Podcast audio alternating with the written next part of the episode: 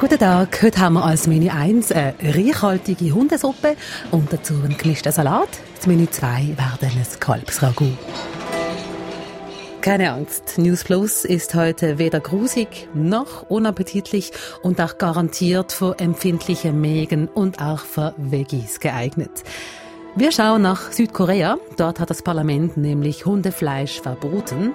Unser Reporter hat in Südkorea schon Hund gegessen. Woran ich mich noch sehr gut erinnere, ist, naja, dass ich das nicht genießen konnte, weil ich wenige Stunden zuvor einen Hundefleischzuchtbetrieb besucht habe und da habe ich dann quasi diese Hundefleischsuppe nur probiert aus ja, Reporter-Neugierde. Auch dieser Beizer aus Südkorea hat als Kind Hund gegessen. When I was young, my grandfather recommended this meat.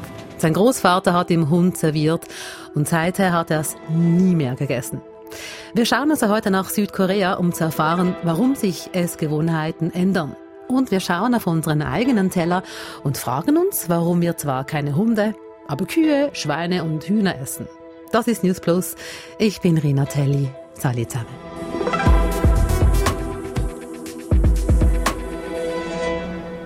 Hi. Are you Mr. Lee? Nice to meet you. I'm Rina. Hello. Hi. Hello. My name is Seunggeun Lee. I have the Korean restaurant in Zurich. I came to Switzerland 15 years ago. Das ist Sun Kung Lee. Wir sind in seiner Beiz in Zürich-Hörlikon. Hier gibt's südkoreanische Spezialitäten. And What's this? It's a fried rice uh, noodle. Das ist Fried Rice, koreanisches frittiertes Poulet, Tteokbokki, bekannte Reiskuchen sind das, Teigtaschen, Kimchi. Sun Kung Lee ist vor 15 Jahren in die Schweiz gekommen und betreibt drei Beizen in Zürich. Wir sind bei ihm, um über das Verbot von Hundefleisch in Südkorea zu sprechen. Weil sein Englisch besser sei als sein Deutsch, sprechen wir Englisch miteinander. What was your first re- reaction when you heard the news? I think Die meisten Leute essen kein Hundefleisch mehr in Südkorea. Darum war ich erstaunt, dass es bis jetzt nicht verboten war. Viele Leute halten Hunde als Haustiere. Darum sind Restaurants, die Hund anbieten, nicht gern gesehen. Ich habe seit 20 Jahren solche Restaurants nicht mehr gesehen. for the 20 years. Sun Kung Lee ist in der Hauptstadt Seoul geboren und ist erst letzte Woche von einer Reise nach Südkorea zurückgekehrt. Genau dort, in Südkorea, soll Hundefleisch in Zukunft nicht mehr auf dem Tisch landen. Das südkoreanische Parlament hat heute beschlossen, dass Zucht, Schlachtung und der Vertrieb von Hunden zum Verzehr verboten werden soll. Dieses Verbot betrifft rund 3500 Zuchtbetriebe und etwa 3000 Restaurants in Südkorea. Sie sollen eine Entschädigung erhalten, um sich aus dem Markt zurückzuziehen. In der Hauptstadt Seoul kam es im Dezember zu Protesten. Landwirte und Restaurantbesitzerinnen wehrten sich gegen ein solches Verbot. Nach einer Übergangszeit von drei Jahren soll jetzt aber Schluss sein.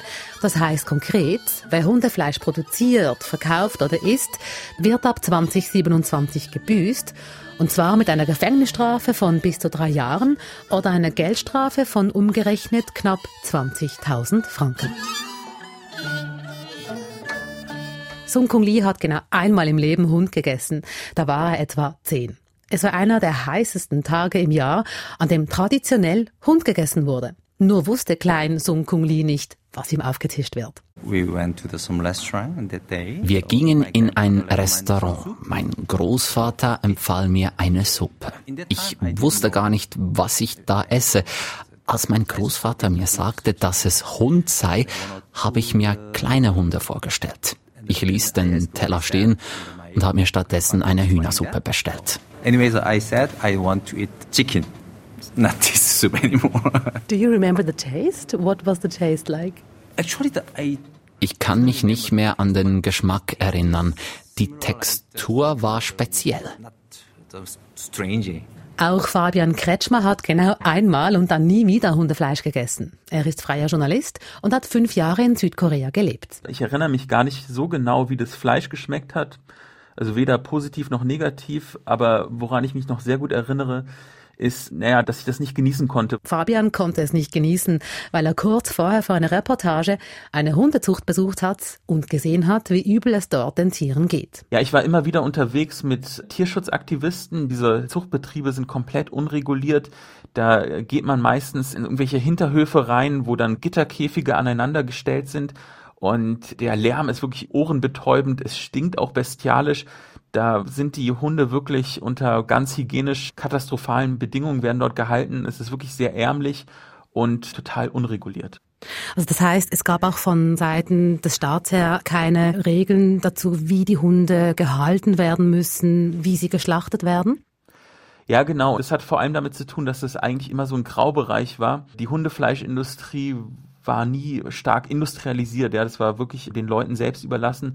Und auch bei der Schlachtung manche, die wirklich noch diesen Aberglauben nachhängen, dass Hundefleisch vor allem dann sehr gut schmeckt, wenn man die Hunde mit einem Schlagstock quasi bei lebendigem Leibe tötet. Also wirklich ganz, ganz grausam. Da gibt es aber wirklich noch ältere Koreaner, die daran glauben, dass der Adrenalinausstoß des Hundes kurz bevor er stirbt, dann dafür sorgt, dass das Fleisch besonders zart ist. Und das ist zum Beispiel eine Methode, die ist schon länger illegal, aber wurde zumindest teilweise noch praktiziert. So welche Sachen hört man immer wieder und ich glaube deswegen hat das auch für Unmut gesorgt bei vielen Koreanern, die eigentlich auch dieser Tradition gar nichts mehr abgewinnen konnten. Viele Menschen in Südkorea können mit dieser Tradition also nichts mehr anfangen. Schauen wir uns diese Tradition mal an. Warum in Südkorea überhaupt Hunde auf den Teller kamen? Ja, es gibt quasi die Traditionalisten, die sagen, dass schon auch auf die Zeit von Konfuzius zurückgeht, der auch schon quasi eingeteilt hat, dass bestimmte Hundesorten als Haustiere gehalten werden und bestimmte Hunderassen auch für den Verzehr geeignet sind. Also dass es quasi wirklich eine jahrtausendealte Tradition hat. Schon der chinesische Philosoph Konfuzius soll also zwischen essbaren und nicht essbaren Hunden unterschieden haben, sagt man. Aber ich würde sagen, vor allem ist es auch sehr nostalgisch. Es gibt viele ältere Koreaner, die noch die Zeit der Nachkriegszeit erlebt haben, also Ende der 50er Jahre, Ende der 60er Jahre. Da war das Land noch extrem arm und da war Hundefleisch so die einzige äh, Proteinquelle, also das einzige Fleisch, was verfügbar war. Und gerade diese ältere Generation, das sind meistens wirklich auch Männer, weniger Frauen, die gehen dann noch ins Hundefleischrestaurant, um quasi die alte Vergangenheit wieder aufleben zu lassen. Das erinnert mich an das, was uns der Beizer Sung Kung Lee gesagt hat. Es essen heute nur wenige Hund in Südkorea. Offenbar vor allem alte Männer. Es gibt so den folkloristischen Glauben, dass wenn man zu bestimmten Tagen Hundefleisch isst, dass es einen wappnet im Hochsommer gegen die Luftfeuchtigkeit und gegen die schwüle Hitze, also quasi so richtig medizinisch, dass es eine Wirkung hat. Genau das ist Sung Kung Lee als kleiner Bub ja auch passiert. Sein Großvater hat ihm Hundesuppe bestellt, weil es heiß war und Hundefleisch bei Hitze laut seinem Großvater bekömmlich sein soll. Ich weiß nicht, wie ihr es habt mit Fleisch. Ich verzichte meistens. Ganz selten esse ich Fleisch. Wenn ich etwa in Italien bin, kann ich nicht auf eine Pasta al Ragu verzichten. Aber so grundsätzlich frage ich mich schon, warum wir die einen Tiere schlachten und essen und die anderen streicheln und lieben. Warum essen wir einen Poulet-Schnitzel, aber kein Hunderagu? Und darf man das überhaupt? Hunde essen? Oder Katzen in der Schweiz? Eine Antwort darauf habe ich in unserem riesigen SRF-Archiv gefunden. Wir schauen eigentlich die meistens in Beziehung zu uns an, also was sie für uns bedeuten. Das ist der Tierethiker Markus Wild. Und die Kategorien Haustier oder Nutztier oder Schädling oder Wildtier, das ist ja immer relativ zu uns. Also der Titus wohnt mit mir, das ist ein Freund oder ein Hausgenosse oder ein Gefährt. Das Schwein ist ein Nutztier, ja, das brauchen wir zum Schinken erzeugen. Und der Schädling macht Felder kaputt. Und das ist ja nicht natürlich, die Unterteilung. Das ist eine Kategorie, die für unsere Zwecke wichtig ist. Wenn wir dann aber ein bisschen biologisch anschauen, der Unterschied zwischen einem Schwein und einem Hund ist ja nicht so riesengroß. Also beide sind intelligent, sozial, kommunikativ. Aber wir behandeln sie total anders. Wir teilen also Tiere in Kategorien ein. Die einen sind nützlich, die anderen schädlich und müssen bekämpft werden. Die einen töten und essen wir, die anderen nicht. Eine wichtige Unterscheidung sei die zwischen Raubtier und Nutztier. Also wir essen eigentlich in der Regel kein Raubtier, außer Fisch. Und das andere ist natürlich auch Tiere, die uns näher sind. Ja, die essen wir nicht. Und die, die weiter von uns entfernt sind, essen wir. Aber das ist auch eine kulturelle Gewohnheit. Also wenn man früher schaut, der Umgang mit Hunden, auch in der Schweiz, Sind zum Teil auch Fettlieferanten oder Fleischlieferanten. Das heißt, es hat sich auch verändert, wie wir Tiere sehen. Mit Markus Wild könnte man eine ganze Folge machen, warum wir welche Tiere essen. Und äh, diese Folge, die gibt's auch. Ich habe euch diese Folge des Podcasts Input in den Show Notes verlinkt. Ob wir ein Tier für essbar halten, hängt also davon ab, in welche Kategorie wir es stecken, was für eine Beziehung wir zueinander haben. Und solche Beziehungen können sich ändern, wie in Südkorea. Uh, Früher haben wir Hunde ähnlich eingestuft wie Kühe. Dann wurden Hunde zum Haustier. Die Kultur in Südkorea hat sich verändert. I think this Korean people mind culture der Status des Hundes hat sich in der Gesellschaft verändert und die Politik hat darauf reagiert. Es gab immer wieder Versuche, auch von der Regierung, die Hundefleischindustrie lahmzulegen. Zum Beispiel, wann immer es Olympische Spiele gab in Seoul. Das war ja einmal bei den Sommerspielen 1988. Da gab es quasi einen temporären Hundefleischverbot. Da wurden die Restaurants geschlossen.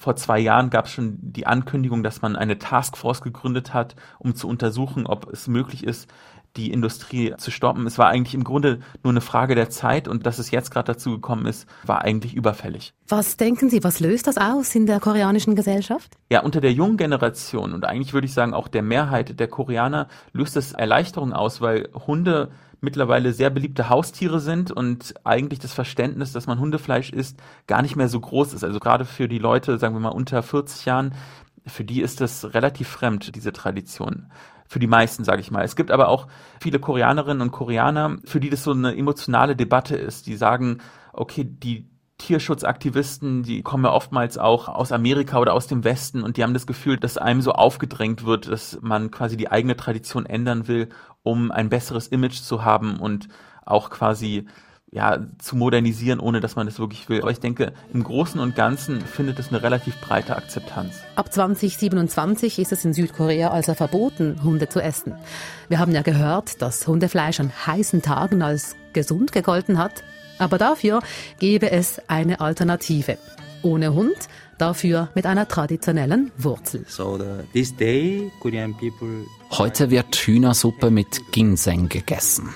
Das soll gut sein, wenn's heiß ist. Ginseng chicken soups like that. This normal people this, we eat this one.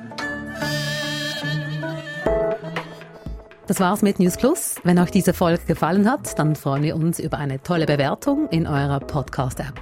Und falls ihr Feedback habt zu dieser Folge, dann erreicht ihr uns via newsplus.srf.ch. Heute waren Lea Sager, Tim Eckimann und Rina Telli am Werk. Tschüss zusammen und bis gleich.